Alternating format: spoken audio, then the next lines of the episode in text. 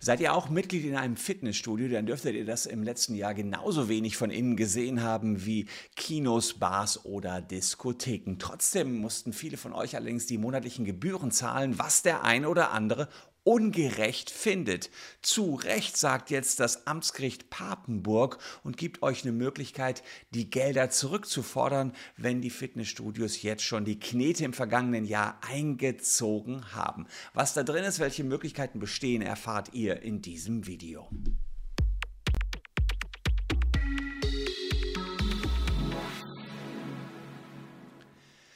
Hallo, ich bin Christian Solmecke, Rechtsanwalt und Partner der Kölner Medienrechtskanzlei Wildeborger und Solmecke und lasst gern ein Abonnement für diesen Kanal da, wenn euch rechtliche Themen interessieren. Ja, heute geht es um Fitnessstudios und die Gebühren, die gezahlt worden sind in der Vergangenheit. Denn die Abos, die liefen fleißig weiter, ohne dass ihr dafür im letzten Jahr eine Gegenleistung bekommen habt, denn die Fitnessstudios, die waren einfach geschlossen. Ja, und die Fragestellung, die sich der ein oder andere jetzt stellt, ist, bekomme ich mein Geld zurück? Ich sage eins vorab, da gibt es unterschiedliche Ansichten der Gerichte. Wir folgen der Meinung des Amtsgerichts Papenburg ohne Leistung keine Gegenleistung. Und das will ich euch hier mal zeigen. Wir haben den Paragraphen 326 BGB und da geht es darum, braucht der Schuldner nicht zu leisten, also das Fitnessstudio, entfällt der Anspruch auf die Gegenleistung. Also hier äh, würden wir uns, und so sagt es auch das Amtsgericht Papenburg, darauf berufen, na, nach der Schließung war es den Fitnessstudios unmöglich, ihre Leistung ähm, anzubieten und deswegen dürft ihr jetzt entsprechend auch eure Leistung zu verweigern. Was allerdings viele Fitnessstudios gemacht haben, ist, sie haben ähm, gesagt, okay, alles klar, wir ähm, machen es wie folgt, wir äh, nehmen jetzt erstmal die Gelder und verlängern hinten raus den Zeitraum. Das heißt, ihr hättet normalerweise ein Jahr Abo gehabt und die Fitnessstudios sagen, na gut, dann sind es jetzt eben ein Jahr und zehn Monate und ihr könnt das abtrainieren in den nächsten zehn Monaten. Ähm, und die Rechtsgrundlage, warum die Fitnessstudios meinen, den Vertrag so anpassen zu können, also die ersten zehn Monate zu nehmen, ähm, euch da zahlen zu lassen und das dann nach hinten zu schieben, ist Paragraph 313. Das nennt man den sogenannten Wegfall der Geschäftsgrundlage oder die Störung der Geschäftsgrundlage. Da sagt man, haben sich die Umstände geändert des Vertrages ähm, nach dem Vertragsschluss, also Erst schließt man den Vertrag, dann kommt die Pandemie und kann das Ganze nicht mehr anbieten. So kann man eine Anpassung des Vertrages verlangen.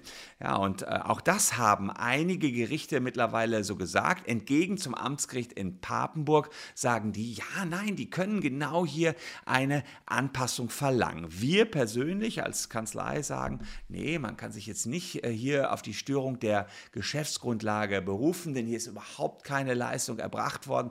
Ähm, und äh, man kann sich dann fragen, hätten die Parteien dann den Vertrag entsprechend nach hinten so angepasst? Nee, unser Mandant hätte dann nicht hinten raus trainiert. Er wollte am Anfang trainieren, will nicht später trainieren.